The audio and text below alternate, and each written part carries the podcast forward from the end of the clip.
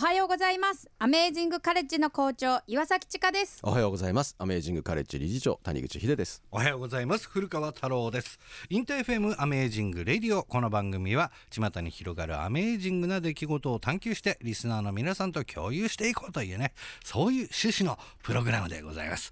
そしてこの番組を僕と一緒に進行してくれるのが埼玉県東松山市にある教育の実践研究機関アメージングカレッジの校長岩崎千佳さんと理事長の谷口秀さんです。今週もよろしくお願いします。よろしくお願いします。さあ、えーまあ先週も言いましたが、まあ、文化祭のシーズンだったり学祭のシーズンだったりするんですが、えーまあ、アメカレにとってのもともとの文化祭であった ジョイライフ。ね、えーこれは今どんな周期で開催されるようになったんですか今はですねもう、うん。あの各週になって、各週はい。そう第2と第4うん。の週末に開催してます。はい、うん。えーでは今週末は第4週だからですね。開催。はい。そうですね、ということなので皆さんぜひねジョイライフのホームページなどもチェックしていただければと思います。それでは今日の1曲目いきましょう。 Three Dog Night で Joy to the World InterFM Amazing Radio お送りしているのは古川太郎と。アメージングカレッジの岩崎千佳と。アメージングカレッジの谷口秀ですさてここからは終わった EBM のコーナーです。番組が注目するアメージングな活動をされている方をゲストにお迎えしますが、えー今週も先週に引き続き一般社団法人コードプロジェクトの代表池渕智彦さんをお迎えしました。池渕さん今週もよろしくお願いします。コードプロジェクト代表理事の池渕智彦と申します。よろしくお願いします。よろしくお願いします。お願いします。さて、まあ、先週のね放送あの聞けてなかったという方池渕さんが代表を務めるコードプロジェクトなんですけども改めてねどんな活動をしているのか少し教えていただけますか、あのまあ子どもたちのスポーツ教育格差の是正というところで、いろいろあの地域課題であったりだとか、うんまあそういう部分に取り組んでます。はい、ね。さあ、コードプロジェクトなんですけども、より具体的にね、どんな活動をされているのか、今週は伺っていきたいと思うんですが。まあ、いろんな面で支援をされているということで、はいまあ、伺いましたけれども、ちょっとずつ教えていただけますか？はい。まあそのスポーツ教育格差の是正というところで、うん。まああの地域えースポーツ教育格差であったり、まあ社会格差、身体的格差というところ、まあ大きなテーマにしてまして、例えば地域格差でいうと地域に指導者がいないであったりだとか、うん。まあ、地域の文化的に偏ったスポーツ、うん。えースクールしかないとか、うん。うんえーそういうところに、えーもっと広域に、えー取り組めるように、えー全国で今11カ所、うん無料のスポーツクラブをうん。設置して、まあ、あの利用する子どもたちは無料と。ううん。んで、えっと、指導する指導者はあの、やはり無料なのでというところで、ボランティア依存しても、うんうんまあ、良くないなというところで、うん。まあ、現役のスポーツ選手に、うんえーコーチになってもらって、うん。で小学生と、まあ、一部の未就学児を対象に、うん。えースポーツ基礎の、おスクールを11カ所でやっていたりしますね。うん。でそれ以外で、えーっとまあ、身体的格差というところであの障害を持ってるうん。お子さんに対して特に我々が取り組んでいる領域が、えー知的障害のうん。領域なんですけれども、うん。まあ、これはあの日本大学の方の、えーまあ、そういったあー障害者スポーツを研究しているゼミとうん。共同で、えーイベント的に月1ぐらいのペースでやっていてですね、うん。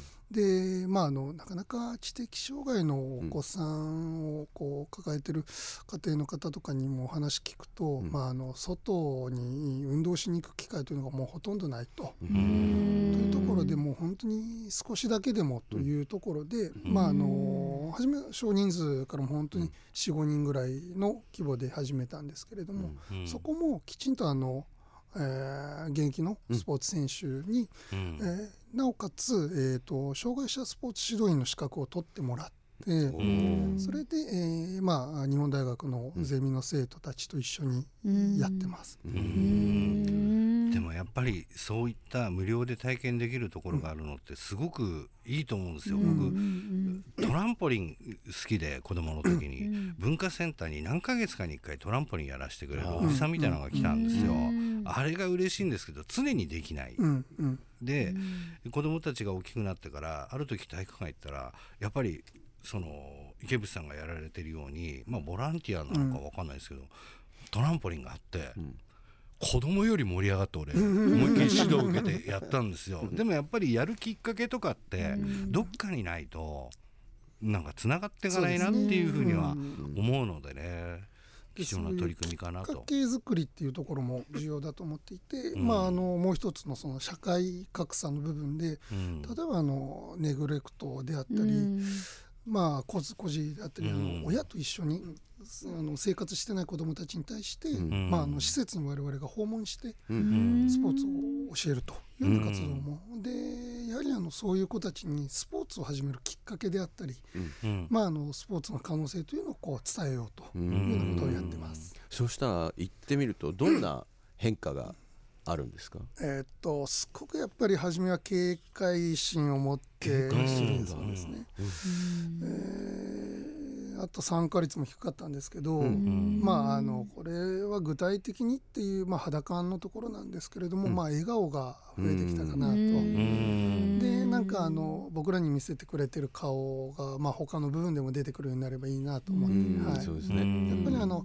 前回の放送の時もうん。ちょっと申し上げましたけど、非認知能力っていうところはスポーツがこうやはりあの提供できる教育価値だと思うので、うん。まあ、そういった複雑な、まあ、あの家庭環境だったりとかっていうところで心を痛めた子どもたちに対してその非認知能力っていうのをこうスポーツを通じて提供できればと思って、うん。はいうん。活動してます。やるやりきる力とかね協力をするとかっう。あのーやっぱりいろいろそのああいう施設ってやはりいろいろな補助だったりとかうん。支援があって、外のクラブとかにこう行くお金はあのなくはないんですよ。ねあ。そうなんただやっぱりいろいろその保護者の当番の問題であったりとか、あーとかでうん。あの行くに行けないっていうところが確かに。確かに。だったら僕らが行ってやってみようっていうので、なるほど。はうん。うん。い、それだとあの、ね、そういう負担もないですし、うんう大きいですねそこ。うねコーチのお弁当も作っていかないといけない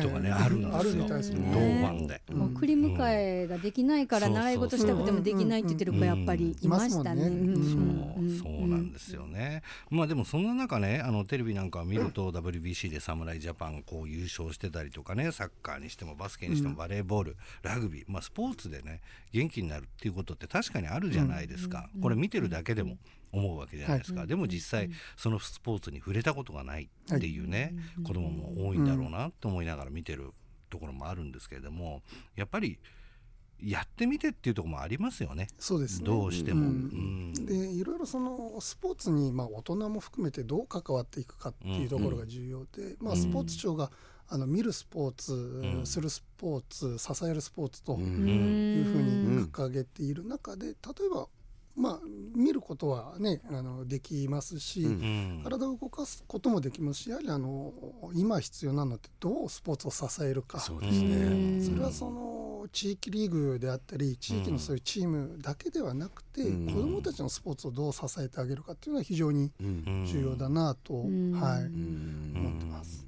なるほどね。まあだから僕あの僕が子供の時に感じてたそのメジャーなスポーツと今僕が子供を持つ身になってからのスポーツを見比べるとやっぱり過渡期に来てるのかなっていうふうに思うんですよね、いろんな選択肢も増えていてでそれなりにちゃんとそれを教えられる環境っていうのもだんだん整ってきてるなというふうに思う一方その体力的な格差があったりするっていう現実、ん。なんかすごくギャップを感じるんですようね。ん。で今まで世界に通用しなかったプロ選手が今海外でどんどん、うん。あの活躍してるのを見ると僕が子供の時にはもう想像できなかった未来なわけですよ。でも全体的に見るとそこには格差があるっていうそのギャップをすごく不思議に思うところなんですけど、その辺はどういうふうにお考えですか、やはりあの中間層がごそっとないっていうのが、あやはりあのデータ的にも出ていて、うん。まあ、子どものスポーツ時間をとって、うんうんえーなのでまあそういう中間層がなぜないのかっていうふうなことを考えた時に、やっぱりそのスポーツ機会というのが実はかなり失われていたりだとか、あ、あと保護者の考え方ですよね、うん。じゃあ運動やってる時間があるんだったら、うん。あの勉強しなさいと、うん。あー。極極端な例ですけど、まあ普通に親はそう言いがちだけどね。とはいえなんか、まあ、あくまで統計上ですけれども、うん。なんかあのスポーツ経験がある子の方が、うん。まあ、あの俗に大手企業の,、うん。あの就職率が高いとか。そう、う。ん。それ変わらないですよね。うん。うん。まあ、なんでそういうね、えー何度もあれですけど非認知能力であったり、うん。まあ、そういうところでのやりきる力協調性だってまあ人、人間力ですよね。まあ、コミュニケーションの力とかね。うん。なるほどね聞いてもらったのはオアシスで Whatever でした。 InterFM Amazing Radio 今回はゲストにスポーツ教育の支援を行っている一般社団法人コードプロジェクトの代表池淵智彦さんをお迎えしています。池淵さんよろしくお願いします。よろしくお願いします。さてアメカレに通ってる生徒の中でもその身体能力スポーツが得意不得意な子っていうのはもちろんいいるあでしょう。りますね。だから例えばずっとサッカーサッカーサッカーって言ってた子がうん、うん野球やりたいっていう子に合わせてねサッカーも一人じゃできないし野球も一人じゃできないから、うん。一緒にじゃあ野球やってみたら一発目から打ってるんですよ、すごいやんみたいな感じででその子もちょっとそこから野球に興味持ったりとか、うんうん。であんまり今まで運動やってなかったけどやったらすごく、うん。まあ、それこそね副校長のしげちゃんの一言のアドバイスでぐんぐん伸びる子とか、うん。やっぱりなんか目を持ってるっていうのかな、うん。才能なのかすごいなって思いますね。でもやっぱり目の当たりにしてるわけじゃない、そのやってないスポーツを急にやってみてこの子は伸びるみたいなのはね。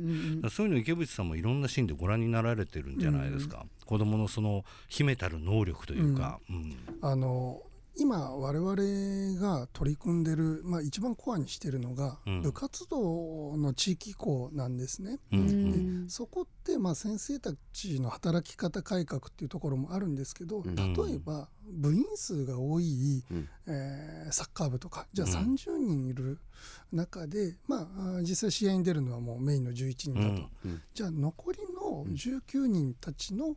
えー青春だったりえースポーツのことってどうなるんだうん。みたいな、でそういう中に実は野球をやらせると、うん。第二の大谷君がいるかもしれない。じゃないですかおー例えば。まあまあまあそうですよね、うん。うん。でなのでやっぱりそういうようなところにも目を向けていって、いろいろこう子どもたちの能力をこう引き出してあげるっていうのもうん。重要かもしれないですね。ん。結構あの自治体でそういうような取り組みをしていたりだとか、うん。っていうところもあるんですよ。スポーツテストをやらせて、うん。上位、えー何人に関しては、うん。えーっとそういう地域のクラブチームに、えーまあ特待生的に入れるみたいな、ん。取り組みをやって、どうですかちかちゃん？僕は学業の方はおろそかだったので、うん。割と。図工とかさうん。あのスポーツ体育とかを一生懸命頑張って、うん。なんとかバランスを取ろうみたいな ところがあったんだけど、い今はどんな感じなの？あの学校の中では。例えば、うん。あいつ算数できないけど足だけ速いとか、うんうんうん。そういう風な特徴として人間を捉えることもあったわけじゃない。ありますありうます。ん、あいつ全然面白くないけど絵だけはうまいとか。うん。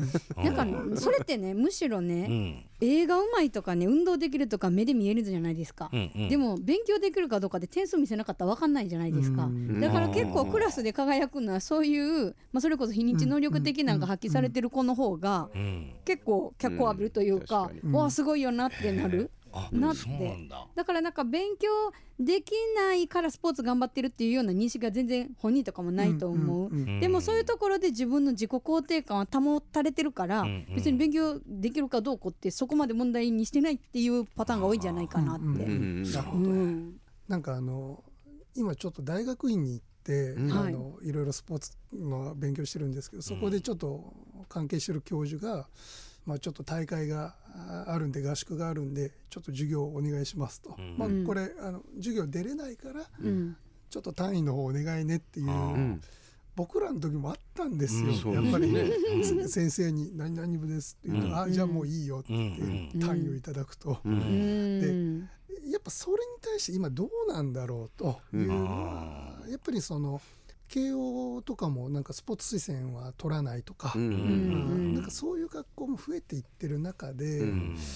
なんかそのあと結構地方でそのうん。今までってこんなこと言うと怒られるかもしれないですけど、あんまり勉強ができない高校が運動強くて、うんその勉強ができる高校が運動弱いみたいなのがあったじゃないですか。なんか一般的にそういうのはみんなね思ってますですよね、うん今もう頭いいところがスポーツもなんですよね。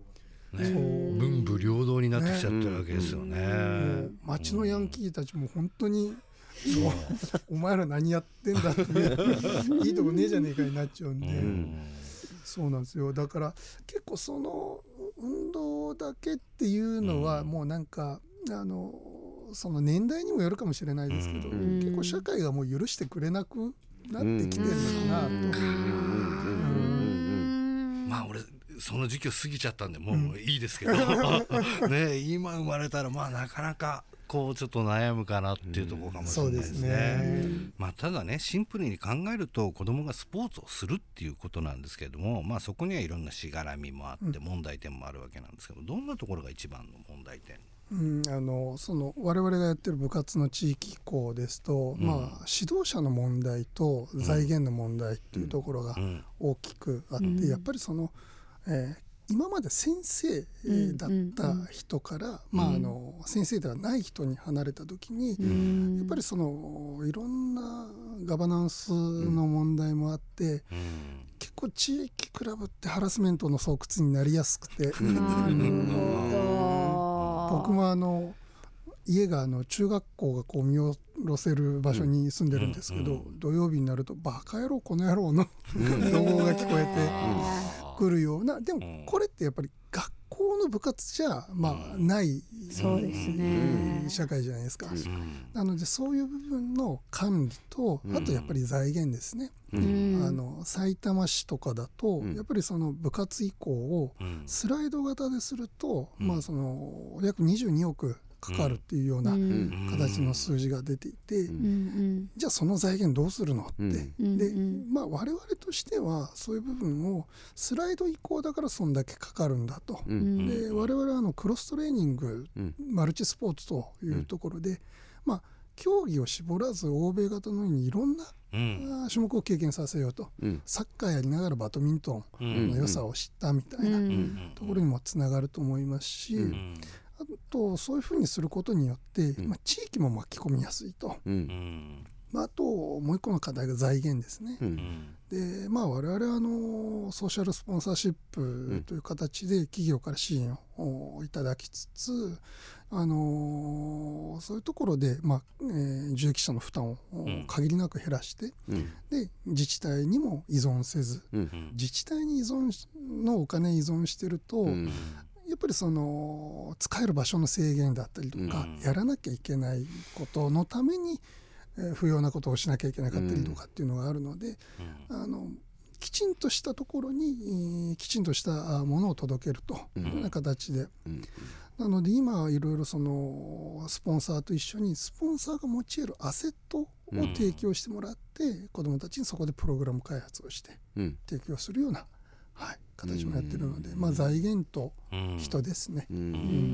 まあそうですよね、うん。やっぱり言っても必要ですからね、うん。財源とかはね、えーでは今後ですね、えー、池水さんまあいろんな活動、えーされてると思うんですけどもで、まあ、目標とかこうなっていきたいなっていうものがあれば最後にお伺いしたいんですけれども。はい、あの地域のその部活移行にまあ積極的に取り組んでまして、まああの我々としては企業からのスポンサーであったり、企業協力で、うん。えーやっていこうと、うん。なので自治体であったり子どもからお金は取らないというようなうんモデルでやってるんですね。うん。でやっぱりこういうスポーツっていうようなところにいろんな企業が参画していって、うん。やっぱりその、まあ、スポーツだけでなくて教育とかもそうだと思うんですけれども、そういった今もその社会のステークホルダーとなっている、まあ、企業がこう、そういう支援側に回るとうん。いうような形に、まあ、スポーツだけではなくていろいろな、文化も含めてなっていけばいいなと、まあ、その中で一つケーススタディとしてスポーツの形というのを、示せればなと思います。うん。でもなんか自然ですよね。そこからプロの選手出たらやはりこうスポンサーがついたりとかっていうところもあるわけうん。ですから、そういった意味では、あうん青たがりっていうのが合ってるかわかんないですけどでもねそういったところは自然な流れになっていくのかなっていうね、気もしますけれども。はいということで2週にわたって登場していただきました。お迎えしたのは一般社団法人コードプロジェクトの代表池淵智彦さんでした。池淵さんいろいろお話伺いましてありがとうございました。ありがとうございますありがとうございました InterFM Amazing Radio エンディングのお時間です。今日は先週に引き続き一般社団法人コードプロジェクトの代表池淵智彦さんをお迎えして、えーお話を伺っていきましたけどもやっぱりいろいろと変わってきてるんですね。ね。スポーツだけにとどまらない部分っていうのもね。うん。ね。僕も、えーやってきたから改めてやっぱりスポーツを通じてつながった縁もあるし、学んだことっていうのうんも知らないうちにどっかに生かされてるっていうこともあるんでね。すごく多いよね実はうねん。それこそがさっき言ってはった非認知能力なのかなって。だからうん。両方できないとダメだからなってるっていうよりも、うん。そういうものを通して非認知能力が高まってるから勉強の方もできるようになってきたそうとかなんだよね。そういう連動があってこその時代の移り変わりじゃないのかなっていうのもちょっと感じますね。だから先生が俺よく言ってた「あんたやればできるよ」って、そう。だから本当はそうだったのかもしれない、そういうことでまとめていいでしょうか、ね えーさてこの番組では引き続き皆さんからの身近なエピソードも募集しています。メールの場合は amazing.interfm.jp 番組の感想などはツイッター改め X でポストしてください。ハッシュタグアメラジ897をつけて、えーいただけると分かりやすく、えー皆さんの意見が拾えますんでよろしくお願いします。ということで InterFM Amazing Radio ここまでのお相手は古川太郎とアメージングカレッジの岩崎千佳とアメージングカレッジの谷口秀でしたそれでは皆さんアメージングな週末を